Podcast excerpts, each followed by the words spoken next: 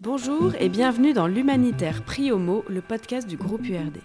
Un programme court qui interroge le secteur de l'aide à travers ces grands mots M-O-T-S.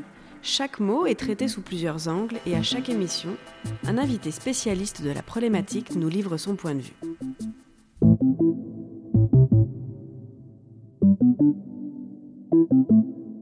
Ce deuxième épisode de notre série consacrée à l'agilité souhaite illustrer cette notion de façon très concrète en s'intéressant à une ONG de développement qui doit s'adapter de plus en plus souvent à des changements de contexte très rapides et très profonds.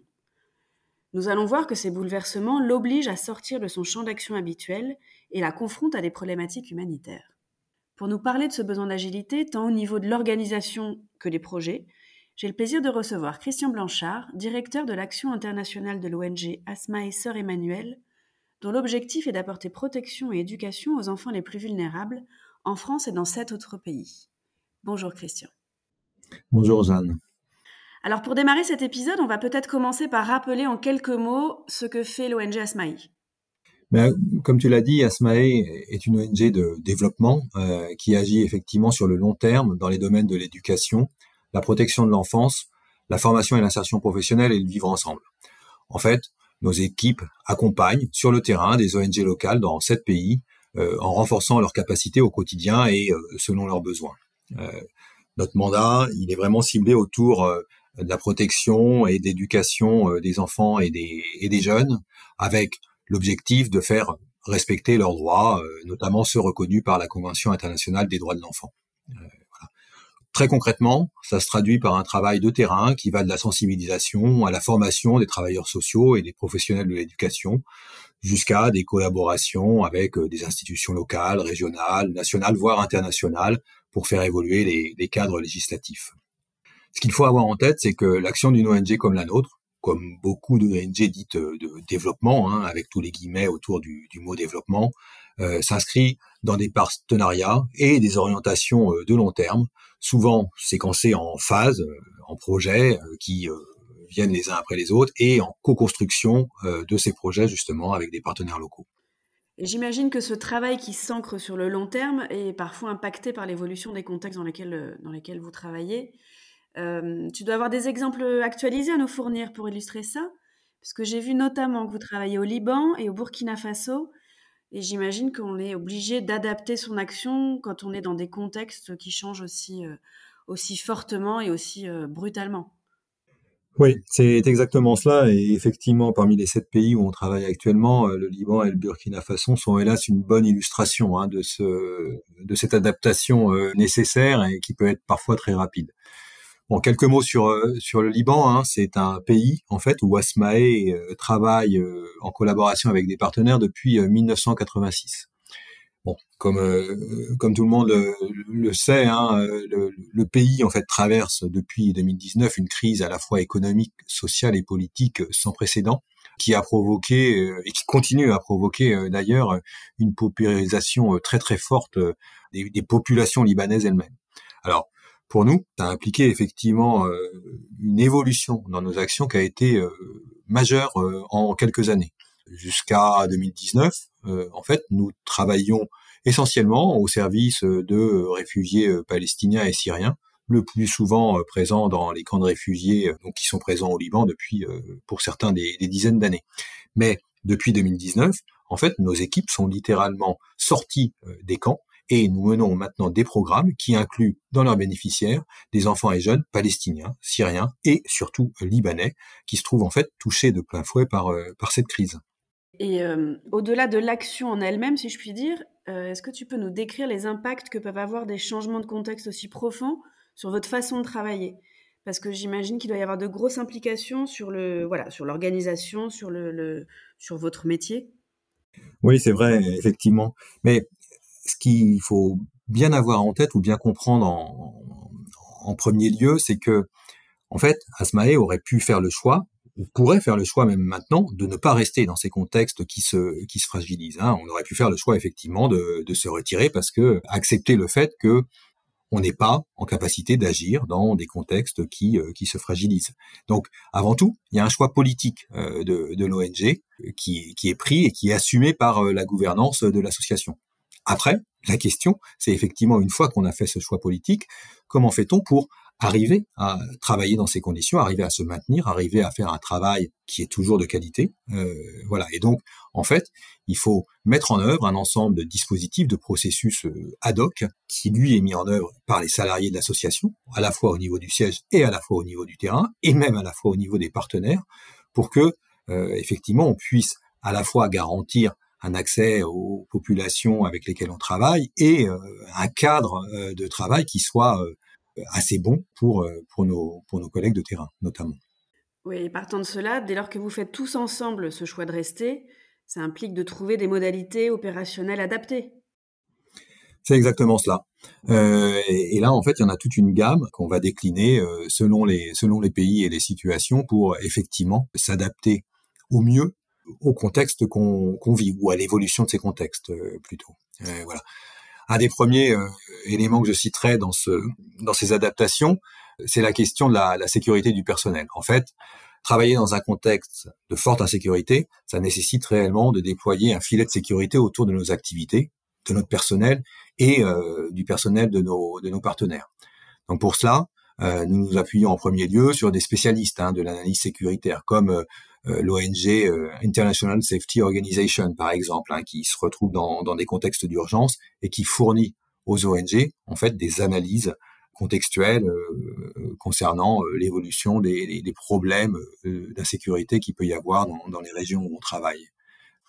Et en interne, nous nous sommes dotés d'un dispositif de sécurité, notamment concernant les déplacements, hein, réellement calqué, je dirais, sur celui des urgentistes.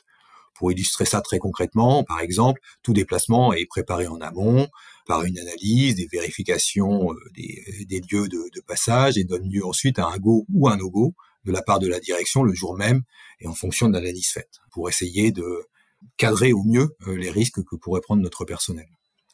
En parallèle de ça, nous consacrons aussi du temps à former notre personnel à ce risque nouveau et aux situations de risque auxquelles il pourrait être confronté. Euh, bon, le passage des checkpoints, par exemple, ça ne s'improvise pas. Donc il faut les préparer en amont et il faut avoir, essayer de trouver pour euh, notre personnel des, des formations ad hoc. Hein. Euh, l'idée, euh, c'est vraiment d'avoir une meilleure compréhension et une meilleure intégration de la part de notre personnel à ce que c'est et ce que propose le droit international humanitaire. Bon, ça, c'est pour la partie sécurité. Euh, au niveau des activités, il y a une coordination nouvelle à appréhender avec les acteurs de l'urgence qui vont être présents effectivement dans ces contextes fragiles ou en insécurité.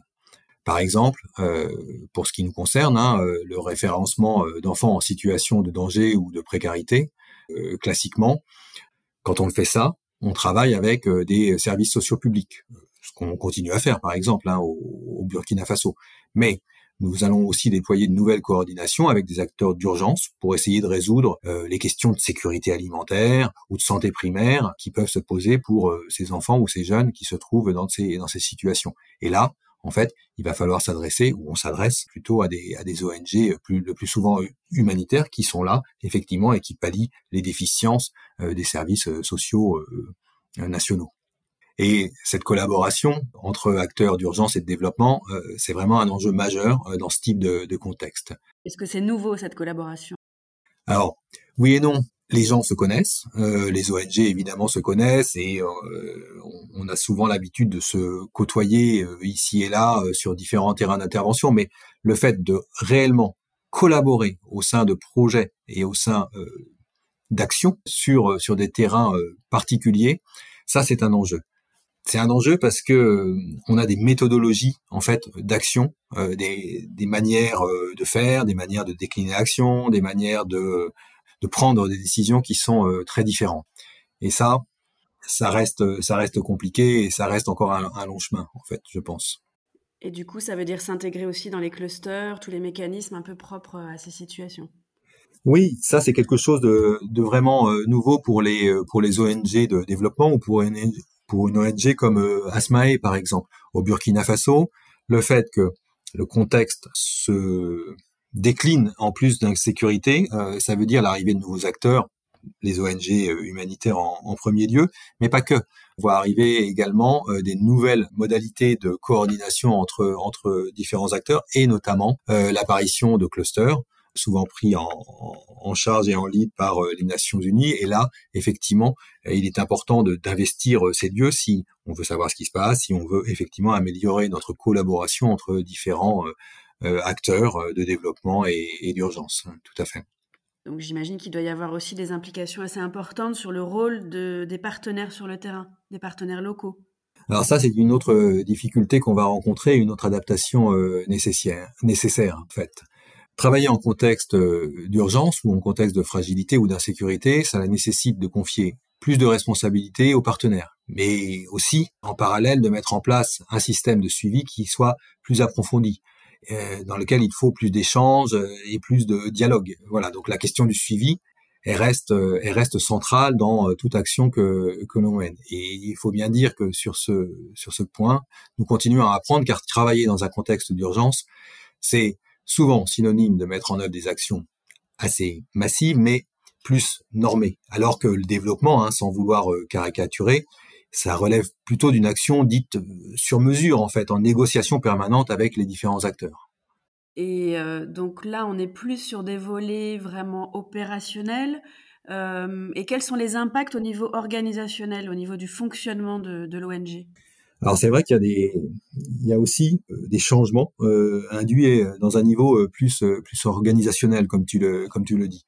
Un des, un des éléments par rapport à ça, c'est celui de l'évolution des organigrammes, par exemple, avec le renforcement du poste de logisticien et de l'évolution des fonctions de ce poste vers une part de son travail qui va être affectée d'une manière finalement assez logique aux questions de sécurité. Alors que souvent, des ONG de développement, on peut voire euh, pas de poste dédié à ces questions de, logistique et encore moins de, sécurité. Euh, voilà. Et en parallèle de ça, par exemple, à Asmae, nous avons aussi décliné des formations et un accompagnement spécifique de nos collègues du siège, les responsables de programme, la référente technique, euh, éducation et protection, donc sur les questions de Nexus. Et la connaissance de l'environnement humanitaire. Euh, pour le dire autrement, euh, des personnes qui ont l'habitude de travailler sur des programmes de développement ne sont pas forcément à l'aise euh, avec la gestion des questions de sécurité, de tension un peu permanente que cela peut induire. Et plus largement, ça nécessite également d'avoir connaissance du droit international humanitaire, d'une part, et du fonctionnement de la galaxie des Nations Unies, on parlait des clusters tout à l'heure, euh, par exemple, c'est pas euh, pas inné de savoir comment fonctionne ce type de coordination et des approches donc liées liant euh, urgence et développement, donc l'approche Nexus, hein, telle qu'on l'a définie maintenant. Autre type de changement qui est peut-être un peu moins évident à percevoir d'emblée, mais c'est le fait que nous veillons aussi à avoir des salariés qui soient issus de différentes parties de la société, afin de conserver parmi notre personnel une mixité d'identité religieuse, ethnique, euh, clanique. Bon, cette question, elle est par exemple d'autant plus importante dans un contexte de fragilité de tension interne à un pays comme le Liban, où on sait que le pays est effectivement euh, réellement fractionné entre euh, différentes ethnies, religions, etc. voilà. Il y a tout un autre volet euh, au niveau organisationnel qui concerne la partie des de financement en fait. Euh, les financeurs euh, de, de, développement ne sont pas les financeurs d'urgence et Bon, je citerai euh, un exemple hein, qu'on a connu euh, à Asmae, qui est celui du, travail qu'on a mené avec succès euh, au Liban il y a maintenant deux ans de ça, avec le Centre de crise et de soutien français, donc financeur d'urgence. Hein. Il s'agissait d'un projet d'accès à l'emploi qu'on a mené dans ce pays et qui s'est en fait très bien déroulé hein, sur un pas de temps beaucoup plus restreint que sur un projet de développement, puisque là, il s'agissait de, d'exécuter ce, ce, travail sur une année. Mais en fait, en parallèle, ça nous a obligés à nous doter d'un logiciel de criblage, de filtrage, euh, pour répondre euh, aux critères de lutte euh, contre la corruption et de la fraude financière qui étaient imposés par le, centre de crise et de, soutien. Et également, ça nous a imposé également d'avoir de nous soumettre à un audit organisationnel mené par un cabinet d'audit externe. Et c'était un travail assez conséquent qui a été demandé en supplément en fait à nos équipes. Hein. Voilà. Enfin, juste un mot sur ECHO, hein, le bailleur d'urgence européen. on sait qu'il est très présent effectivement dans les contextes de crise, mais pouvoir atteindre un tel bailleur pour une ONG de développement, euh, ça veut dire aussi y consacrer euh, des moyens euh, humains et financiers parce que maintenant, pour avoir accès à ce bailleur, on sait qu'il faut avoir une accréditation préalable et celle-ci ne s'obtient qu'après un audit externe qui est long et coûteux en fait, hein, tout simplement. Et est-ce qu'il y a d'autres éléments au niveau du fonctionnement interne comme ça qui relèvent de, de la gestion agile, donc de votre besoin de, de vous adapter euh, que vous avez dû intégrer dans le fonctionnement? Oui, euh, effectivement, hein, cette, euh, cette volonté de rester dans des contextes fragiles, ça nous amène à des évolutions opérationnelles, hein, organisationnelles, comme on l'a dit, mais aussi au niveau de la, gouvernance même de, de l'association. Hein, et on a un, une information en fait hein, euh, beaucoup plus régulière qui doit être qui doit être euh, faite vers euh, vers notre conseil d'administration, vers notre gouvernance pour être capable en fait de le saisir réellement beaucoup plus rapidement de questions qui peuvent qui peuvent surgir dans ces dans ces différents pays et dans ces dans ces différents contextes. Par exemple, on fait remonter euh, très très rapidement maintenant les, questions de, fragilité ou d'insécurité euh, qui peuvent y avoir dans, certains contextes. La question euh, libanaise actuelle, le sud Liban dont je parlais tout à l'heure, on en parle à un CA bah, qui aura lieu samedi. voilà, c'est ça aussi l'agilité à ce niveau-là.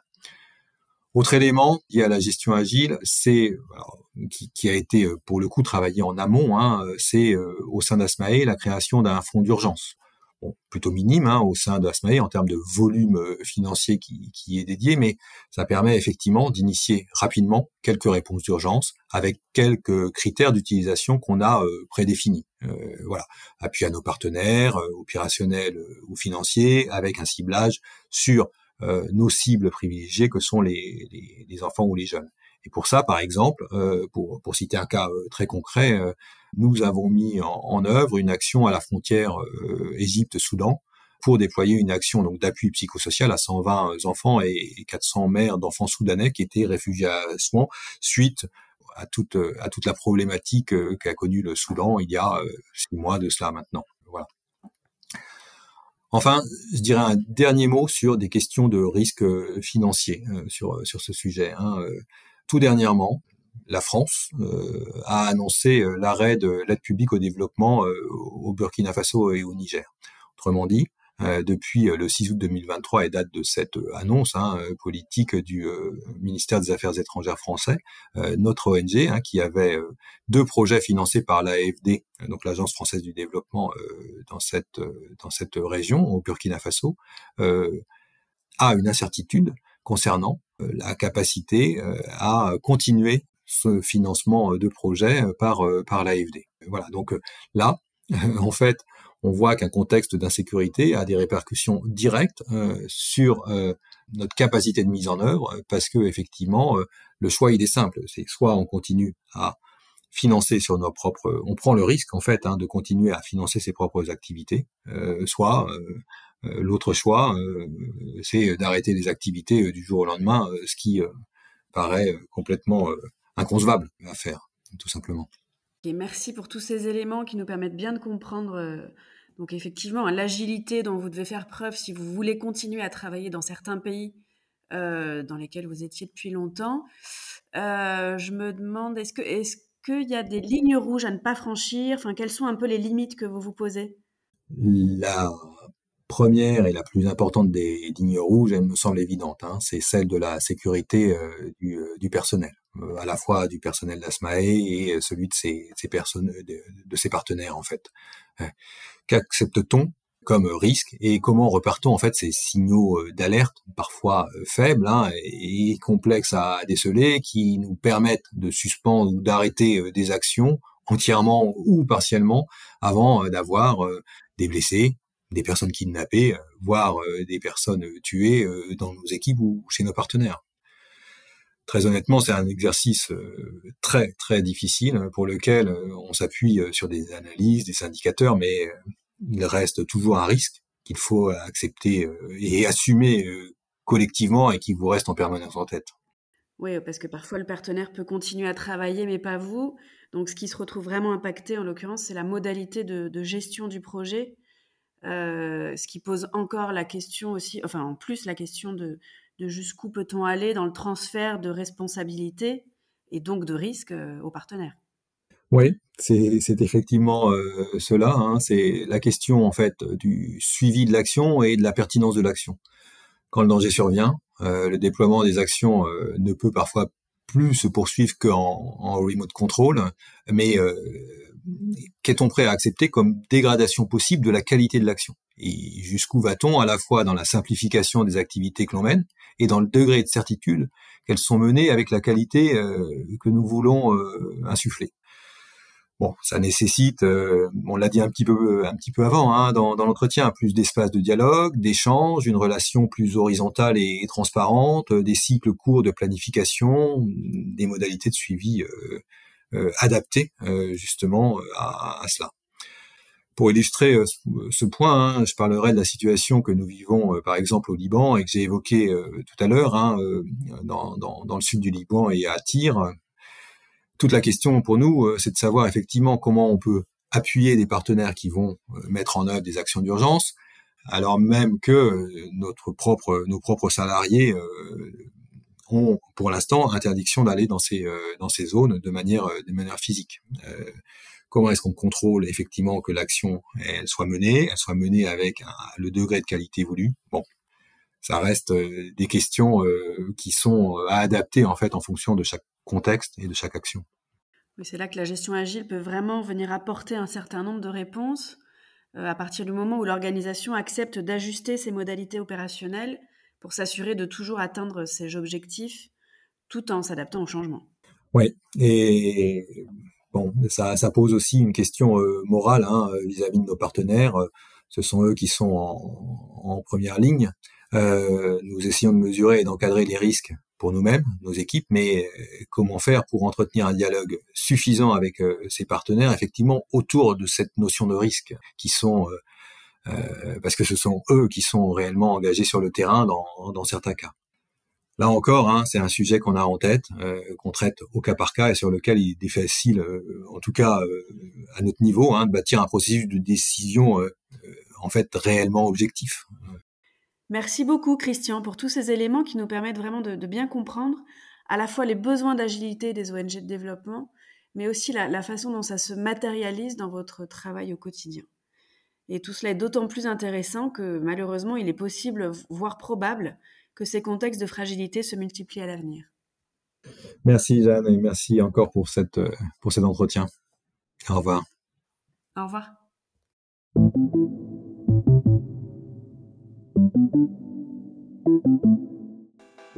C'était le deuxième épisode de cette série consacrée à l'agilité. On se retrouve très bientôt pour le troisième et dernier épisode de ce numéro de l'Humanitaire Prix Homo, le podcast du groupe URD.